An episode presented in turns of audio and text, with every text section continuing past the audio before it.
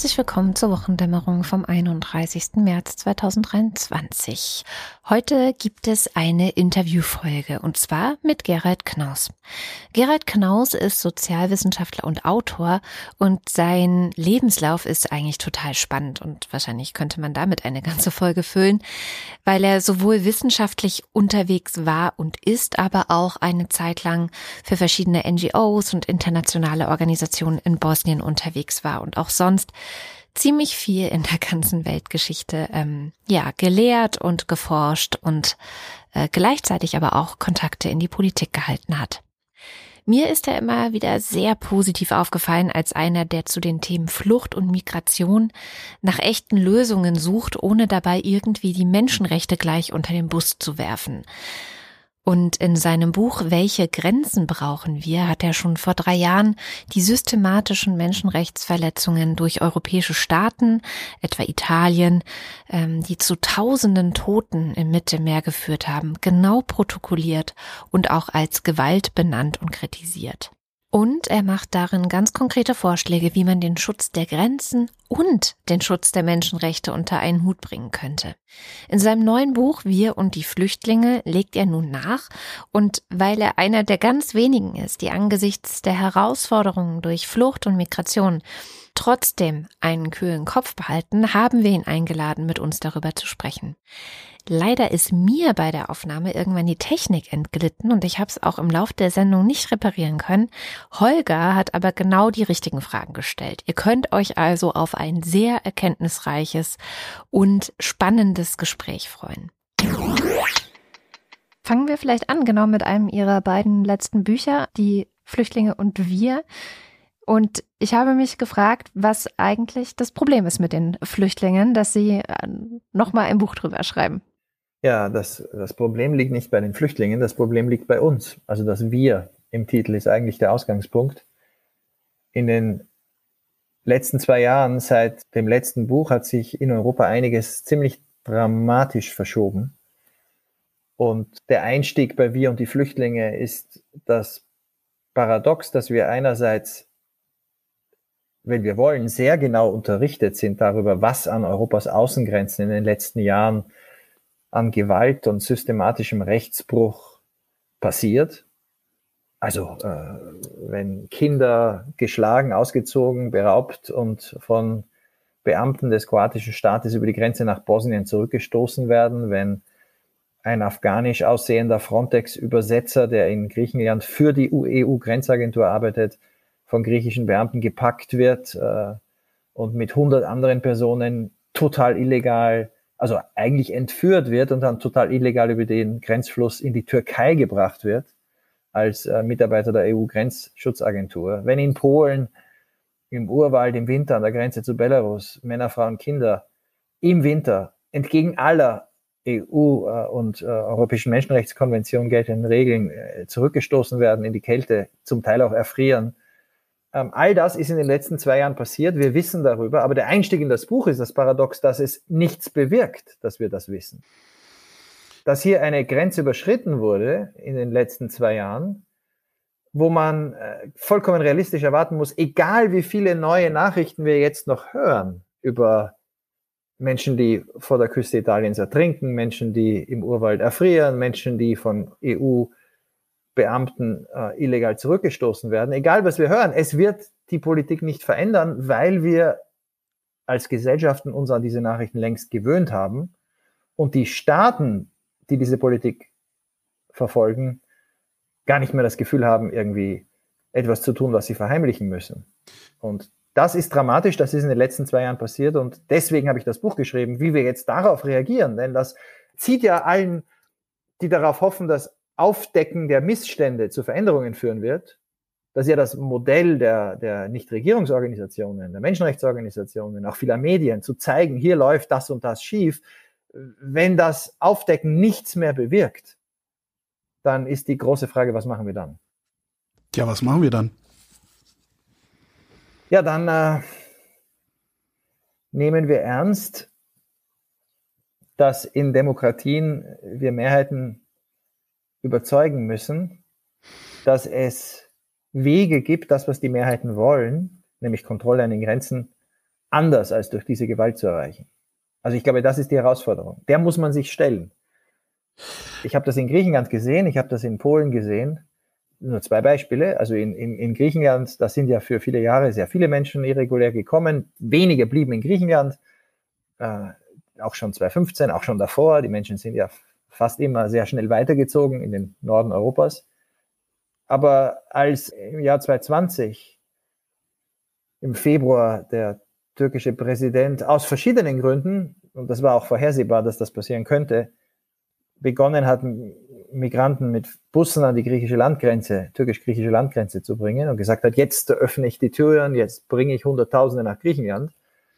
Da war auf einmal ein Konsens da in Athen, quer über alle Parteien, das, das können wir nicht zulassen. Und dann war auf einmal ein Konsens da in Europa. Und ich beschreibe das in meinem Buch.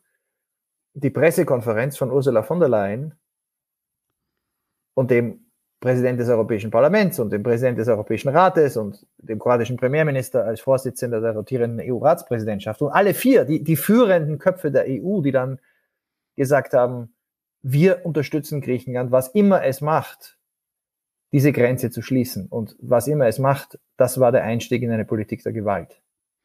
Und äh, in dem Moment hätte man sagen müssen, es gibt eine Alternative. Also äh, man ist nicht ausgeliefert, dass da jetzt hunderttausende Le Leute über die, über die Landgrenze aus der Türkei kommen, eine unbegrenzte Zahl. Man hat eine Strategie. Äh, und diese Strategie, und damit ist, bin ich schon im Kern des Buches, und das war ja auch in einer zum Teil noch optimistischeren Zeit, zwei Jahre vorher, das zentrale Thema meines ersten Buches, Strategie liegt in Migrationsabkommen, in, in, in Diplomatie, in, in, Partnerschaften mit, mit anderen Staaten. Und das Problem, was ich, was ich sehe, seit einiger Zeit schon und jetzt ganz akut, ist, dass wir zwei Gruppen haben, die aus sehr unterschiedlichen Gründen, und ich, ich setze sie nicht gleich, aber die aus sehr unterschiedlichen Gründen sagen, wir wollen keine Migrationspartnerschaften. Nämlich die, die sagen, Gewalt funktioniert ja wunderbar. Warum sollen wir irgendwem irgendwas anbieten, mit irgendwem reden? Wir setzen einfach Soldaten, wir stellen Soldaten an die Grenze, dann kommt keiner. Hm? Das funktioniert ja auch in, an den meisten Grenzen der Welt. Israel macht das so, rund um seine Grenzen. Da kommt kein syrischer Flüchtling nach Israel, trotz Krieg in Syrien. Da ist keiner, weil da stehen Soldaten, die sagen, wir schießen. Und so ist es auch. Aber da muss man auch schießen, ne? Ja, wenn Flüchtlinge kommen, darf man eigentlich nicht schießen. Ja, ja, also. aber wenn man sagt, wir stellen da Soldaten hin, damit keiner kommt, äh, dann ist ja im Grunde der Schießbefehl, der ist ja eingepreist. Ja, und, und das sehen wir eben auch an anderen Grenzen, dass wir jetzt Soldaten an den Außengrenzen der EU haben, die die Leute mit Gewalt zurückdrängen.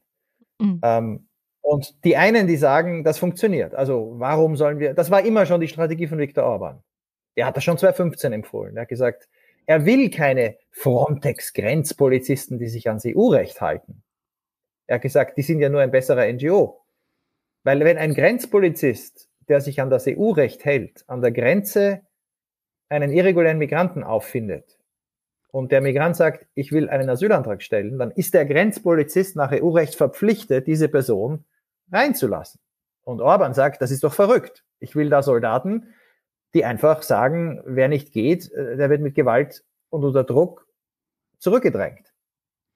So, das ist die eine Gruppe. Und die andere Gruppe sind aber viele, die das Flüchtlingsrecht verteidigen wollen, die aber sagen, man kann nichts tun. Man kann die Zahl nicht einschränken. Wenn Leute in der Türkei beschließen, loszuziehen und nach Griechenland wollen, kann man nichts tun. Man muss die Grenze offen halten.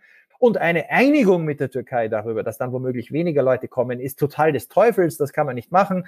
Äh, man muss die Grenze einfach offen halten. Und das Gleiche mit Belarus. Mhm. Die, wenn Lukaschenko Leute nach Belarus lockt und die gehen dann an die polnische Grenze, dann muss man einfach die Leute reinlassen. Und wenn man dann aber fragt, ja, das ist richtig, das ist, das ist richtig, da wird dann kein Recht gebrochen, aber aber das kann ja nicht die ganze Politik sein, denn die ist ja in keiner Demokratie der Welt mehrheitsfähig. Ich kenne keine Demokratie der Welt, die einfach sagt, wir geben auf die Kontrolle, wie viele Leute kommen, dauerhaft. Dann kommen keine Antworten. Und das sind, glaube ich, die zwei Positionen, die dann letztlich leider dazu führen, dass natürlich es die Position der Hardliner ist, die zur EU-Politik wurde. Mhm da stellt sich ja die Frage, ähm, und ich glaube, das haben Sie in dem Buch davor sehr gut argumentiert, warum gibt es überhaupt Grenzen oder warum sind Grenzen an sich erstmal notwendig? Also ich steige ja in meinem ersten Buch mit dieser tragischen, mörderischen Geschichte der, der Schweizer Grenzen im, in der Zeit des Dritten Reiches ein, wo die, die Schweiz damals übrigens auch, anschließend an das, was wir gerade besprochen haben, die Schweiz hat es auch geschafft, fatalerweise den äh, Juden aus dem Dritten Reich, die versucht haben, in die Schweiz zu fliehen, diesen Weg zuzusperren. Also es kam kaum jemand in die Schweiz. Die haben einfach Pushbacks gemacht, so nennen wir das heute, haben die Leute zurückgeschoben, der Gestapo übergeben und, und die Leute kamen dann direkt in die Lager.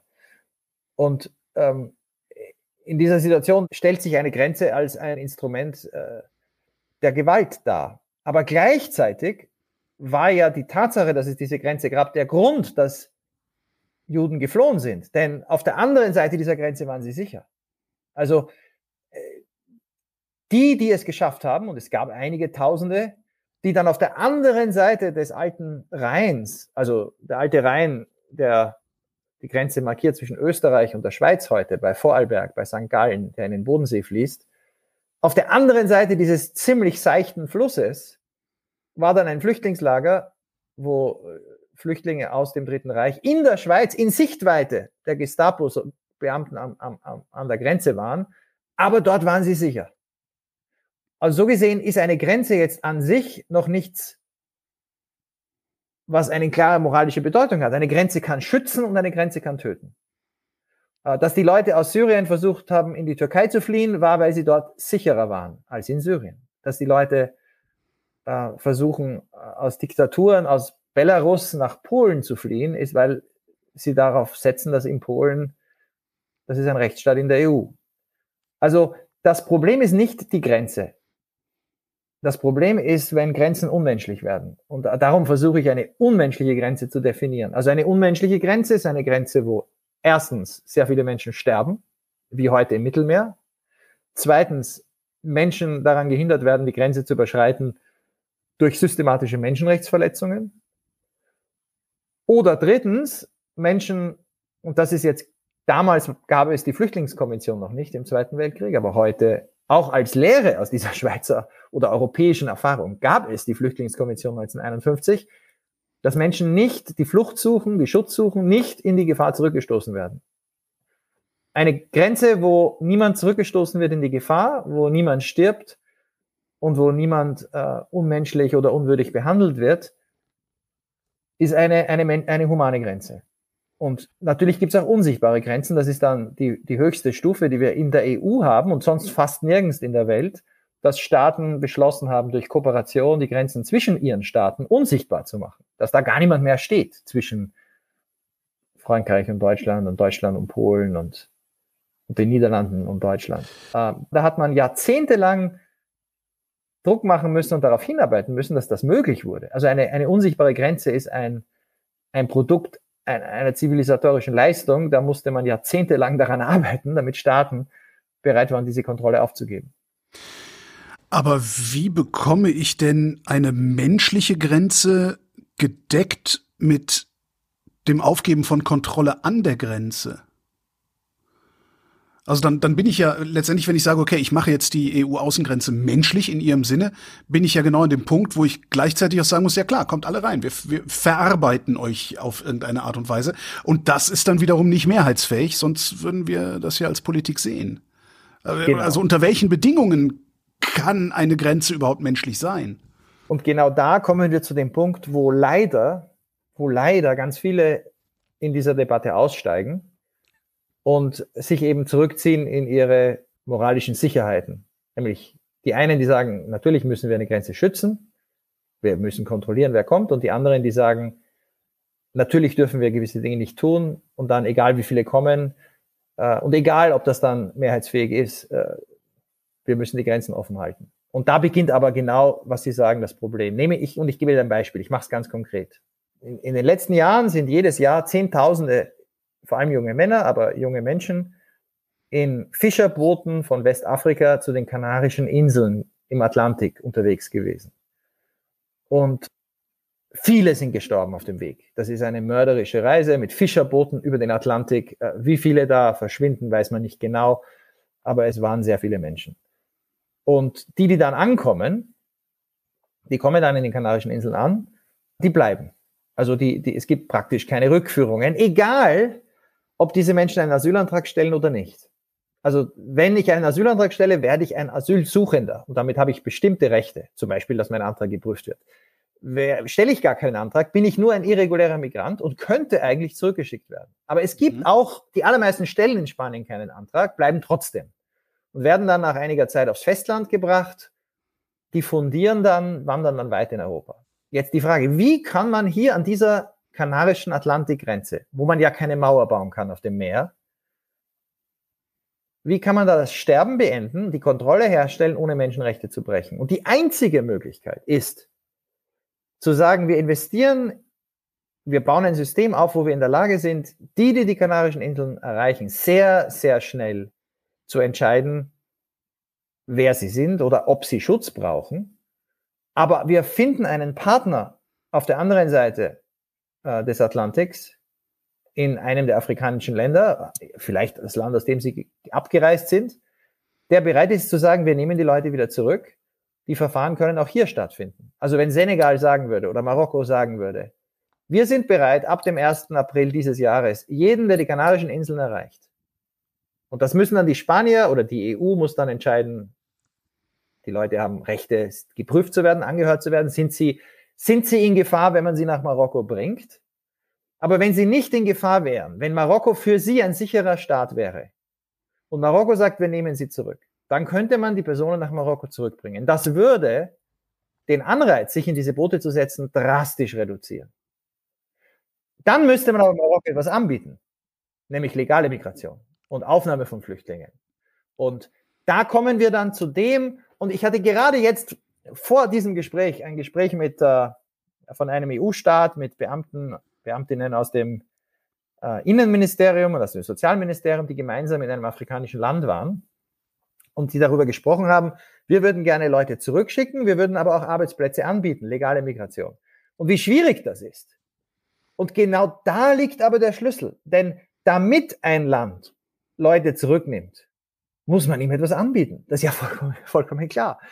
Wenn wir aber umgekehrt es schaffen, die irreguläre Migration durch solche Abkommen zu senken und dafür aber bereit sind, weil unsere Gesellschaften das wollen, mehr Flüchtlinge aufzunehmen legal, durch sogenanntes Resettlement. Und ich kann Ihnen noch ein Beispiel geben, nur in, in 30 Sekunden, wo wir das unbedingt sofort verhandeln müssten, heute, morgen, nämlich zwischen der EU und Großbritannien. Das Verrückte ist, dass die EU sich hier verhält wie Marokko oder Tunesien oder Libyen. Also von der EU reisen die Menschen in Booten nach Großbritannien. Und zwar mehr Leute im letzten Jahr aus Frankreich nach Großbritannien in Booten als aus ganz Afrika nach Spanien. Und jetzt könnte man denken, das sind zwei Demokratien. Beide sind Demokratien mit Rechtsstaat. Beide haben die Flüchtlingskonvention unterschrieben. Großbritannien und Frankreich könnten sich doch bitte einigen und hier eine Abkommen machen, dass diese irreguläre Migration anders gelöst wird, als wie das jetzt passiert. Nämlich immer wieder stirbt jemand, weil das sind Plastikboote, aufblasbare Plastikboote, die versuchen, über den, über den Ärmelkanal zu gehen. Aber der, der, die derzeitige Strategie ist, England gibt Frankreich 500 Millionen Euro für drei Jahre und dafür soll Frankreich hunderte Polizisten mehr an die Grenze stellen, also an den Strand. Und äh, das kann kurzfristig, natürlich, wenn ich da lauter Polizisten habe den ganzen Tag, dann ist es schwieriger für die Leute loszufahren, aber das wird nicht funktionieren.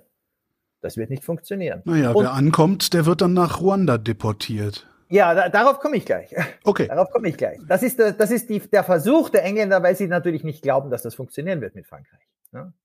Also sie glauben nicht, dass die Franzosen mit mehr Polizisten das stoppen. Also sagen die Engländer, äh, unsere wirkliche Strategie ist, wir haben im letzten Jahr, im April, fuhr die englische Innenministerin, Home Secretary, nach Kigali, Hauptstadt von Ruanda, und hat gesagt, wir haben hier eine Migrationspartnerschaft. Und Ruanda nimmt jeden auf, der nach England kommt. Jeden. Unbegrenzt. In Wirklichkeit, wenn man sich das genau ansieht, merkt man, Ruanda rechnet damit, vielleicht ein paar hundert Leute im Jahr aufzunehmen. Das sind die Vorbereitungen vor Ort. Ne? Die haben ein, die haben Platz für 300 Leute geschaffen. Und sie müssen sowieso jedem zustimmen. Also die können da nicht einfach äh, überrannt werden. Aber die Idee der Engländer ist, wir schrecken damit ab. Nur Es geht gar nicht darum, das Problem zu lösen, sondern die wollen einfach, ja, okay, verstehe. Nee, die wollen, dass die Leute in Frankreich bleiben. Also die okay. Idee der Engländer ist nicht, dass die Leute nach Ruanda schicken.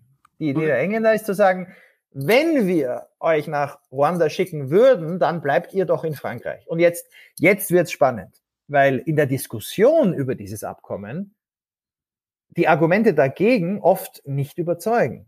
Mhm. Also das eine Argument dagegen ist, und das höre ich in der englischen Debatte von, von allen, die es gut meinen, die sagen, wir müssen doch sehen, das sind Flüchtlinge. Das sind äh, Flüchtlinge aus Syrien, aus Afghanistan, aus, aus Eritrea. Ja, es sind Flüchtlinge, aber sie sind schon in einem sicheren Land. Frankreich ist sicher. Also die Flüchtlingskonvention erlaubt, gibt kein Recht, von Frankreich nach Großbritannien zu gehen. Sie gibt das Recht, nicht von Frankreich nach Eritrea zurückgeschickt zu werden. Das wäre ein Bruch. Also Frankreich ist sicher. Die Frage ist nur, könnten wir zwischen Frankreich und Großbritannien ein Abkommen schließen, wo Ruanda gar nicht gebraucht wird? Wo die Franzosen sagen, wir sind euer Ruanda, wir nehmen jeden zurück, aber einem Stichtag, dann setzt sich keiner mehr in die Boote, dann brauchen wir auch nicht so viel Polizei.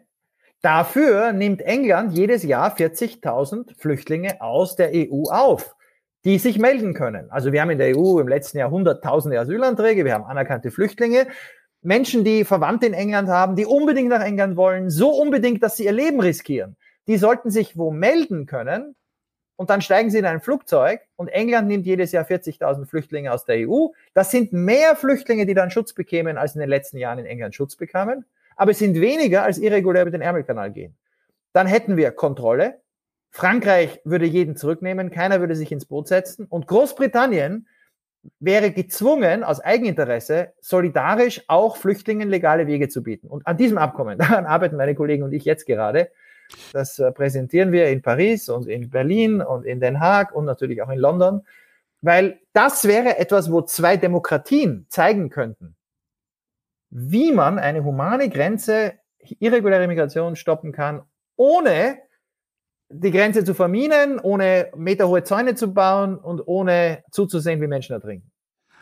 Aber Frankreich wiederum, beziehungsweise die EU, die müsste ja dann auch wieder entsprechende Abkommen mit einem Ausland äh, irgendwie schließen. Und spätestens da wird's doch nahezu unmöglich. Also, weil ich, ich müsste ja mit jedem Land, aus dem Flüchtlinge kommen, entsprechende Abkommen schließen, äh, das, das ist, ist das überhaupt, also ich kann mir das strukturell, also ich kann mir das wirklich logistisch nicht vorstellen, dass, dass es geht, dass die EU mit äh, 50 einzelnen Ländern, äh, sagen wir mal im kompletten afrikanischen Kontinent, jeweils ein Abkommen schließt und sagt so, ihr nehmt die Leute zurück. W würden wir, nee. oder, oder würden wir das mit, nee. Mit nee, das wäre nicht notwendig. Land. Also erstens, erstens, ich glaube, das erste, was bei dieser Debatte extrem wichtig ist, ist, sich anzusehen, um, um welche Zahlen es sich denn derzeit wirklich handelt. Stimmt. Denn wir haben ein total verzerrtes Bild. Ein Beispiel aus dem letzten Jahr. Wir hatten im letzten Jahr, es kamen ungefähr 160.000 Menschen über das gesamte Meer vom Atlantik bis zur Ägäis, also zu den Kanarischen Inseln, von Marokko nach Spanien, von Tunesien und Libyen nach Malta und Italien und natürlich aus der Türkei oder auch aus Ägypten, äh, vor allem aus der Türkei nach Griechenland. Oder Zypern. So. Entschuldigung, äh, wenn ich, wenn ich hier kurz mal, 160.000 Leute, das ist äh, weniger als das, was die Bundesrepublik Deutschland jährlich an Zuwanderung braucht, damit das Rentensystem nicht zusammenbricht. Warum ja, diskutieren das wir das eigentlich alles? Warum bilden wir diese Leute nicht einfach aus und lassen die hier arbeiten? Ja, jetzt kommen wir auf den Punkt. 160.000 sind nicht viele. Nee, das ist nichts. sind nicht viele. Das sind so viele Leute, wie in zwei Tagen aus der Ukraine nach Polen kamen im März letzten Jahres. Aha. Flüchtlinge. Wir hatten, wir haben fünf Millionen Leute, die in der EU einen temporären Schutzantrag aus der Ukraine gestellt haben. Fünf Millionen, also 160.000, ist die gesamte irreguläre Migration. Aber jetzt komme ich auf die Frage, wenn wir bereit wären, wie Sie sagen, Menschen sowieso aufzunehmen, weil wir sie brauchen könnten, dann wäre doch der logische Schritt, dass wir auf Länder zugehen, wie beispielsweise Marokko, und sagen, hört mal, wir machen zwei Dinge. Wir machen es leichter für eure Bürger zu reisen. Denn derzeit brauchen alle Marokkaner ein Visum für die EU und das ist unglaublich aufwendig und die meisten kriegen es nicht und sie bewerben sich und das kostet, weiß nicht, 90 Euro, glaube ich, derzeit und wenn sie abgelehnt werden, kriegen sie das Geld nicht zurück und es ist mühsam und wir ermöglichen euch leichter legal zu reisen. Äh, wir reden sogar über Visafreiheit. Warum nicht? Ganz Südamerika außer Kuba und ich glaube Bolivien hat Visafreiheit in der EU. Die können visafrei einreisen. Also okay, wir, wir reden darüber. Marokko ist ja die eine Sache, aber was sagen wir Assad? Nee, Assad mit Assad. Äh, Leute fliehen aus Syrien und mit Assad hat zum Glück kein EU-Land derzeit aus verständlichen Gründen Beziehungen. Das heißt, niemand kann zurückgeschoben werden. Nein, aber die Leute kommen ja nicht direkt aus Syrien in die EU, sondern sie kommen aus der Türkei in die EU. Langsam fange ich an zu begreifen, ja. Ja, und wenn wir mit den Türken reden und sagen, es ist nicht tragbar, wir verstehen das, wir sind sogar froh, dass ihr eure Tore offen hattet. Die Grenzen für Syrien und der Türkei waren jahrelang äh, übrigens genauso wie heute die EU und die Ukraine. Die Türken haben das Gleiche gemacht wie die EU für die Ukrainer. Sie haben gesagt, jeder Syrer kann ohne ein Visum einreisen und bekommt temporären Schutz. Also mit dem gleichen Prinzip wie die Ukrainerinnen. Und dann könnte die EU natürlich, jetzt könnte die EU sagen, okay, eure Sache, dafür seid ihr verantwortlich. Sie könnte aber auch sagen, das ist gut. Wir sind froh, dass diese Syrer, die Schutz brauchen, Schutz bekommen. Wir unterstützen euch und wir nehmen auch Leute auf. Wir wollen aber nicht, dass sie in Boote steigen, sondern wir nehmen sie organisiert auf. Jetzt müsste die EU auf die Türkei zugehen und sagen, 1,5 Millionen syrische Flüchtlinge sind in diesem Erdbebengebiet, wo äh, unglaubliche Zerstörung herrscht wir machen zwei Dinge. Wir helfen euch mit dem Wiederaufbau der Infrastruktur. Wir unterstützen finanziell im großen Maßstab den Wiederaufbau der Infrastruktur in diesen Gemeinden. Auch weil wir ein Interesse haben, dass Gemeinden, die so viele Flüchtlinge aufgenommen haben, wieder lebensfähig sind. Und zweitens, wir bieten Möglichkeiten, dass sich Syrer auch bewerben können, legal in die EU zu kommen. Dafür helft ihr uns, dass die Leute nicht über die Ägäis kommen, irregulär, aber nicht, indem wir es wie jetzt, derzeit kommt kaum noch wer über die Ägäis. Aber derzeit ist es Gewalt. Also was Griechenland derzeit an der Grenze ist Gewalt. Das ersetzen wir, dass die Türkei sagt, wir nehmen Leute zurück, die auf die griechischen Inseln kommen. Wir nehmen sie zurück. Wir garantieren, dass wir sie gut behandeln. Dafür nimmt uns die EU eine große, größere Zahl von Leuten organisiert ab.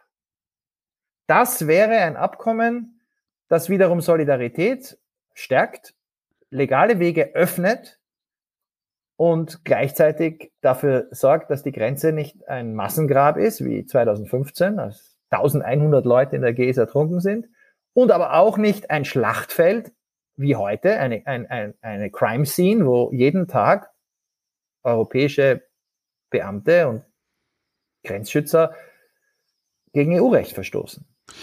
Diese Idee, die Sie da formulieren, die wäre ja sogar anschlussfähig bei dem Teil des rechten Randes, der Gewalt an den Grenzen ausdrücklich gut heißt und der sich freut, wenn jemand im, im Mittelmeer ersäuft. Äh, das, warum, warum diskutieren wir das? Warum haben wir das nicht längst? Also, also wer sich freut, dass Leute ertrinken, ich, ich glaube, also mit, mit diesen Leuten rede ich eher selten und ich bin mir nicht sicher, ob das ja, wirklich die Leute die, sind Nein, äh, äh, wenn Sie meinen, dass es eine große Mehrheit gibt, die in vielen politischen Lagern sagt, wir, wir, wir hätten gerne Kontrolle, wir hätten gerne, dass weniger Leute kommen. Ja, ich glaube, das würde den Rechtspopulisten sehr, sehr viel Sprengstoff wegnehmen, politischen Sprengstoff. Wenn wir zeigen könnten, dass wir in der Lage sind, die Zahl der irregulär Kommen zu reduzieren. Wo wir aber sofort einen Dissens haben, ist erstens, wenn Leute zu uns kommen, und wir können sie nicht zurückschicken. Ein, ein, türkischer Asylsuchender in Griechenland, den kann man nicht in die Türkei zurückschicken. Der muss dann bleiben. Klar. Zweitens, damit wir das machen können, nehmen wir auch legal Leute auf. Mhm. Ähm, da teilt sich das sofort.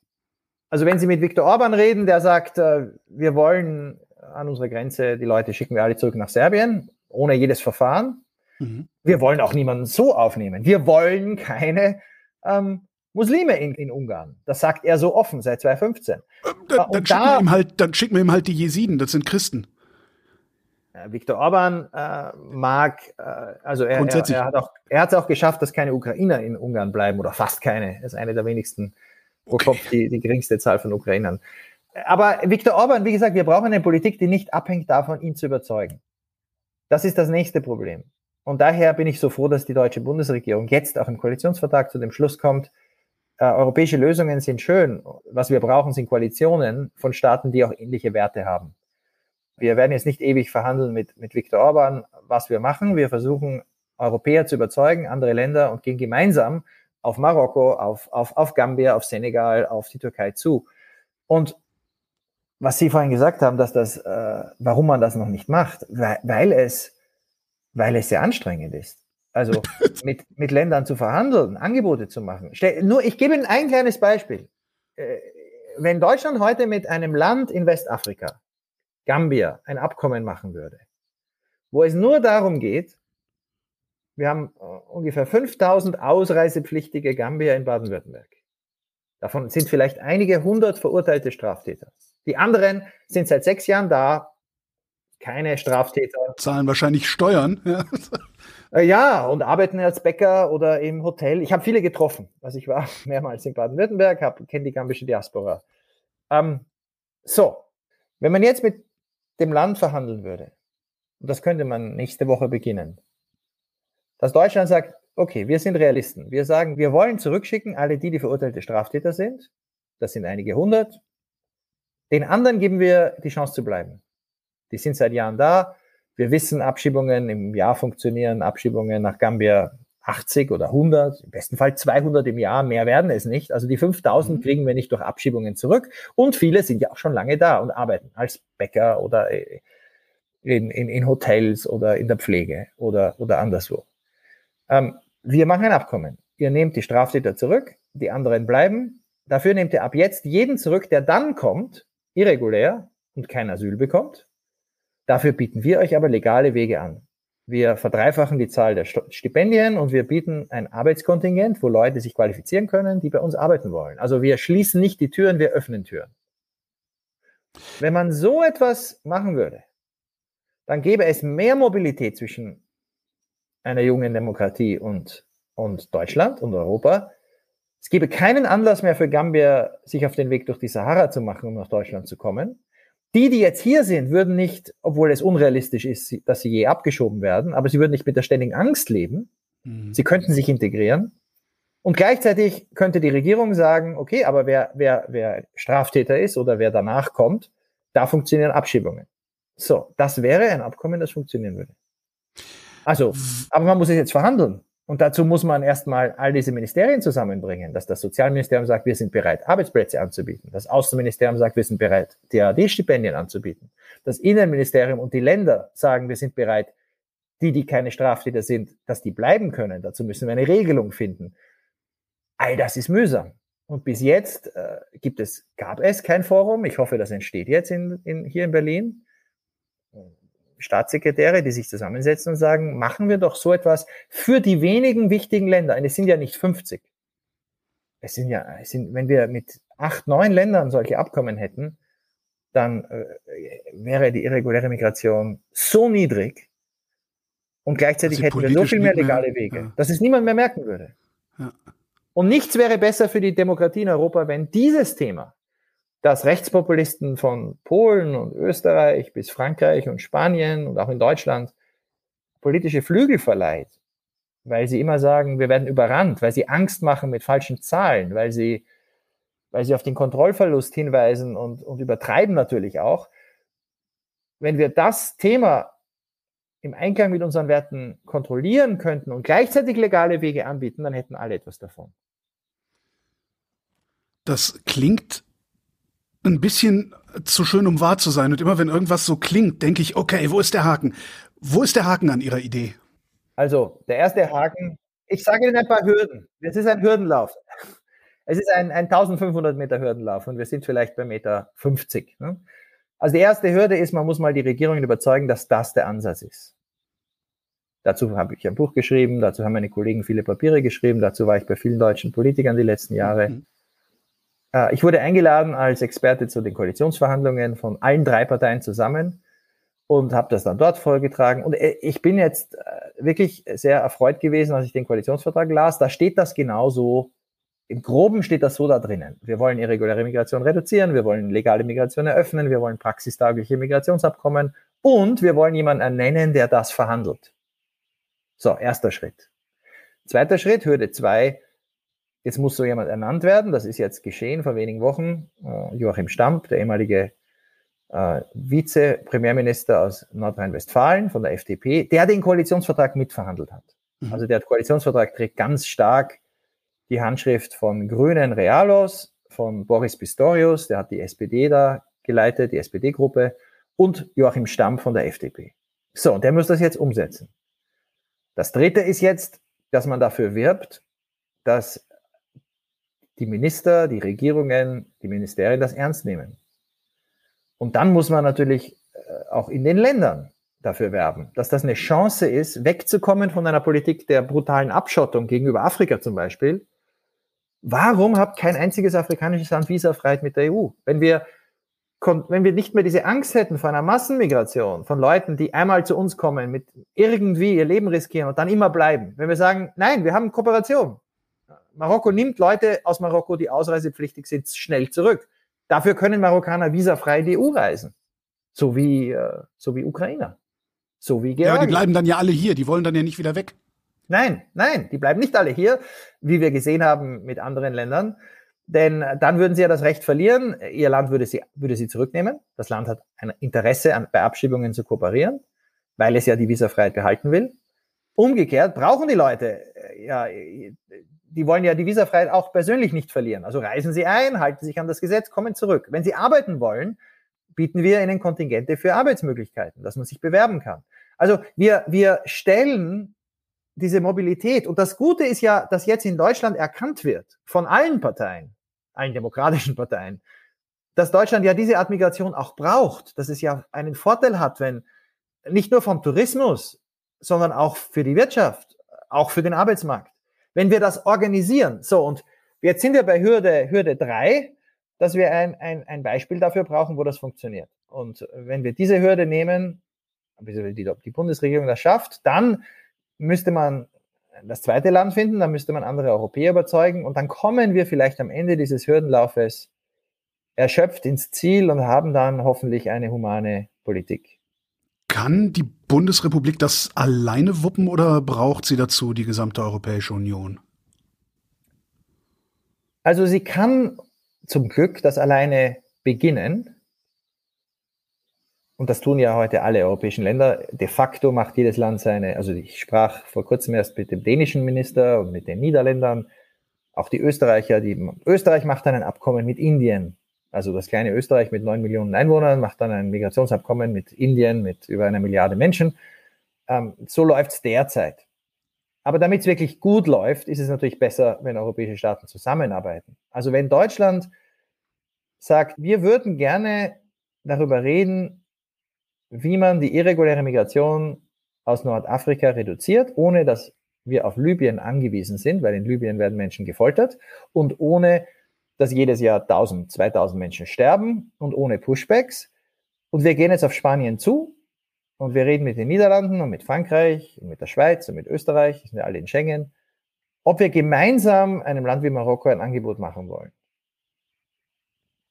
Und vor kurzem hätte ich auch gesagt, einem Land wie Tunesien. Jetzt sehen wir aber in Tunesien sind Hetzjagden eines äh, immer radikaleren äh, Präsidenten, der einen Coup durchgeführt hat gegen Schwarzafrikaner. Also die Stimmung im Land gegen Menschen aus den Ländern südlich der Sahara dreht sich in Pogromstimmung. Also mit Tunesien kann man da über dieses Thema derzeit mhm. natürlich nicht reden.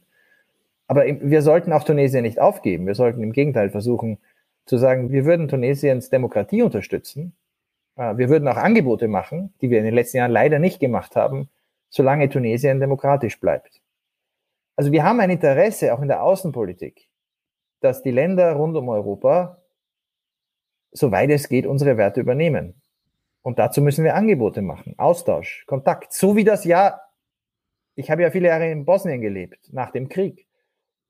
Die Balkanländer wären heute nicht so stabil, wenn Europa nicht all diesen Ländern Visafreiheit gewährt hätte, eine Perspektive auf einen möglichen EU-Beitritt. Jetzt stecken sie fest, aber das ist der Weg, Stabilität zu verbreiten in, in Europa. Und wir würden im Grunde als, als, als, als, ja, noch nicht mal als Beifang, sondern wir würden tatsächlich das machen, was den Seenotrettern immer vorgeworfen wird. Wir würden nämlich Pull-Faktoren erzeugen. Gibt es die eigentlich überhaupt? Ist das, ist das, oder ist das nur so ein politischer Popanz? Also, so wie die Pull-Faktoren in den Angriffen auf private Seenotretter verwendet wurden, ja. gibt es sie nicht. Okay. Denn äh, um nur das Beispiel vom letzten Jahr zu bringen, 92 Prozent der Menschen, die Italien im letzten Jahr mit Schiffen erreicht haben, haben nie einen privaten Seenotretter gesehen. Die privaten Seenotretter wurden durch die Politik Italiens und andere in der EU so in die Ecke gedrängt, dass sie die Information gar nicht mehr bekommen, um in vielen Fällen zu retten. Sie retten weiterhin und es ist wichtig, dass es sie gibt. Sie retten jedes Jahr Leben. Aber die allermeisten, die heute, und im letzten Jahr waren es über 100.000, nach Italien kommen, haben nichts mit privater Seenotrettung zu tun. Das heißt, das Argument, die privaten Seenotretter sind schuld daran, dass im letzten Jahr 100.000 Leute kommen, mhm. ist natürlich totaler Unsinn. Es ist Polemik, es ist, es ist, es ist, äh, es ist eigentlich perfide Propaganda. Aber, aber, aber, dass es, äh, dass es ein Pull-Faktor ist, wenn Leute in großer Zahl nach Italien gebracht werden, wie in den Jahren 2014, 15, 16, 17, und zwar nicht von privaten Seenotrettern, von einer, von einer ganzen Armada von Schiffen, die alle koordiniert waren vom italienischen Staat, vom Seenotrettungszentrum in Rom, dass das damals dazu führte, dass sich mehr Menschen auf den Weg nach Libyen machten, steht auch außer Frage. Also ich habe ganz viele Gespräche geführt mit Menschen aus Senegal, aus, aus, aus Gambia, aus Nigeria, die natürlich gesehen haben, es gibt jetzt die Chance, die haben unterschätzt, wie grauenhaft äh, die Sahara und Libyen sind für Menschen aus diesen Ländern, dass sie versklavt wurden, dass sie misshandelt wurden, dass auch einige getötet wurden, schon in der Sahara, haben sich auf den Weg gemacht. Also, dass es ein Pull-Faktor ist, wenn man daran glaubt, ich riskiere mein Leben, dafür bin ich dann für immer in der EU. Mhm. Das steht auch fest. Aber das sind nicht die privaten Seenotretter. Was wir bräuchten, ist, wir müssten jeden retten mit einer idealerweise staatlichen Seenotrettungsflotte, aber auch die privaten mehr unterstützen. Jeden retten und dann müssten wir ein System haben, dass die, die wir retten, aber eben nicht automatisch alle in der EU bleiben, sondern wir einen sicheren Staat haben, wo man sie zurückschicken kann, damit der Anreiz, ich riskiere hier mein Leben, dann, dafür bin ich dann in Europa, wegfällt. Und dafür müsste man wieder legale Wege anbieten. Also wir, wir kommen, wir kommen nicht weg von dem Problem, dass die Alternative zu dieser Art von Migrationsdiplomatie, die natürlich darauf setzt, dass Grenzen kontrolliert werden. Also es sind eben keine offenen Grenzen, darum gefällt das vielen nicht. Aber die Alternative ist das, was wir jetzt haben. Und zwar an der Grenze Israels, an der Grenze Australiens, an der Grenze der Vereinigten Staaten und an den Grenzen Europas. Nämlich äh, Gewalt, Rechtsbruch und breite Unterstützung dafür in vielen Ländern. Und das darf nicht so bleiben. Gerald Knaus, vielen Dank. Danke Ihnen. Äh, war, war das, hat das so gepasst? Also ich fand's, ich fand's toll. Ich fand's vor allen Dingen, äh, ich habe was ganz anderes auf meinem Manuskript stehen gehabt und ich find's ja immer sehr schön, wenn äh, meine Erwartungen nicht erfüllt werden, äh, beziehungsweise übererfüllt werden. Das ist das, äh, da muss ich jetzt länger drüber nachdenken über diese Idee, weil irgendwo ist noch eine Möglichkeit für den rechten Rand, das ganze Ding zu torpedieren. Ich weiß nur noch nicht, wo die ist. Eventuell beim ganz normalen Standardrassismus das Gefährliche bei den, bei den Rechtspopulisten und ich glaube, die gefährlichste politische Idee überhaupt heute in Europa ist diese absurde, aus den 70er Jahren geboren und in den 90er Jahren entwickelte Idee vom großen Austausch.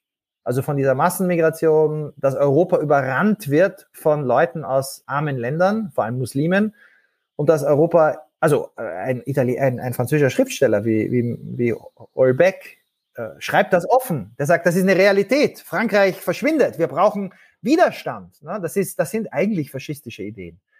Ähm, und, und diese Ideen, die haben überhaupt nichts mit Migration zu tun. Also die meisten, äh, die heute diesen großen Austausch in Frankreich angeblich darstellen, sind natürlich legal ins Land gekommen. Aus Marokko, aus Tunesien, das war ja, äh, Algerien war mal Frankreich. Und für die, die diesen großen Austausch propagieren, die, das, aus dem folgt Gewalt. Weil natürlich, äh, dann, dann muss man Leute halt vertreiben. Und die nützen Migration nur, um den Leuten Angst zu machen, dass noch Millionen kommen. Aber in Wirklichkeit hören die auch nicht auf, wenn niemand mehr kommt. Also die Rechten nützen das Migrationsthema, um, um Angst zu machen und mehrheitsfähig zu werden. Aber in Wirklichkeit stört sie ja auch schon der dritte, der, die dritte Generation des Türken oder Arabers in Marokko, aus Marokko in, in den Niederlanden, Frankreich oder Deutschland der anders aussieht. Also dieser Rassismus hat ja nichts mit Migration zu tun. Das heißt, die nehmen an der Diskussion über diese Verhandlungen mit anderen Ländern dann am Ende wahrscheinlich auch überhaupt nicht teil, weil sie nicht konstruktiv beitragen können. Nein, außer sie wollen, ich, und da kommt mein Grundoptimismus. Ich glaube ja, dass die Mehrheit der Europäer und Europäerinnen solche Abkommen wollen würden. Denn die meisten wollen Kontrolle, aber nicht um jeden Preis und nicht um Abschottung. Und die meisten haben auch Empathie für Leute, die Schutz brauchen. Und ich glaube, dass das etwas ist, auf dem man aufbauen kann. Es gibt dann die 10% hoffnungslosen Rassisten vielleicht und es gibt, aber die Mehrheit kann man dann abholen. Und und sei es damit, dass deren Rente wieder sicher ist. Ja, und sei es auch damit, dass man ihnen sagt, Europa heute ist kein Kontinent, der einen Alan Kurdi und seinen Bruder dabei zusieht, wie sie in der Ägäis ertrinken. Mhm. Wir haben ein Konzept, dass so etwas nicht mehr vorkommt. Und das Konzept ist nicht, dass wir die Leute mit, mit, dass wir die Kinder dann verprügeln an der Außengrenze der EU, sondern das Konzept besteht darin, dass wir legale Wege bieten, Kooperationen haben, irreguläre Migration anders reduzieren. Und ich glaube, die große Mehrheit wäre dafür. Das wäre mehrheitsfähig. Wo, wo wir keine Mehrheit finden, ist für eine Politik offener Grenzen ohne Kontrolle. Das, das, das ist, und das ist das Einfallstor für die wirklich gefährlichen äh, Rechtspopulisten, die dann sagen, mhm. seht her, zwei Dinge, entweder wir haben keine Kontrolle oder wir brechen die Menschenrechte. Menschenrechte sollte man sowieso öfter brechen, vor allem gegen die, die wir nicht wollen. Das ist so die, das Argument. Ne? Das war der Sozialwissenschaftler und Autor Gerald Knaus. Sein neuestes Buch Wir und die Flüchtlinge ist im November bei Brandstätter erschienen und kostet 20 Euro. Und auch für dieses Gespräch gibt es diese Woche wieder einen Faktencheck. Ja, hallo, liebe HörerInnen. Der Faktencheck kommt heute von mir, Nando Hulverscheid. Und wie immer bei einer Folge mit einem Experten wie Herrn Knaus muss man ganz schön graben, um etwas zu finden, was äh, ja vielleicht nicht ganz korrekt ist oder sich generell einfach lohnt, im Faktencheck noch zu erwähnen. Und ich möchte anfangen mit der Aussage von Herrn Knaus, dass von Frankreich nach Großbritannien 2022 mehr Menschen in Booten migriert sind als von ganz Afrika nach Spanien. Äh, die Aussage ist korrekt, aber ich wollte das mal in konkreten Zahlen fassen. Und zwar haben 2022 tatsächlich über 45.000 Menschen den Ärmelkanal überquert und im selben Zeitraum sind in Spanien über den Seeweg rund 30.000 Menschen angekommen. Nun hat Herr Knaus als nächstes gesagt, wenn England jährlich organisiert 40.000 Flüchtlinge aus der EU aufnehmen würde, dann wären das mehr als England jetzt aufnimmt, aber weniger als in Booten über den Kanal setzen. Der erste Teil ist äh, korrekt. England gewährte 2021 zum Beispiel etwas über 14.000 Flüchtlingen Asyl. Der zweite Teil, also der Vergleich zu den Booten, die jetzt über den Kanal sitzen, ist ähm, so wörtlich nur in Bezug auf das Jahr 2022 korrekt. Da hatte ich ja gerade schon gesagt, da sind über 45.000 Menschen ähm, am Ärmelkanal übergesetzt in Kleinbooten. Äh, Im Vorjahr lag die Zahl aber knapp unter 30.000 und in den noch früheren Jahren unter 10.000.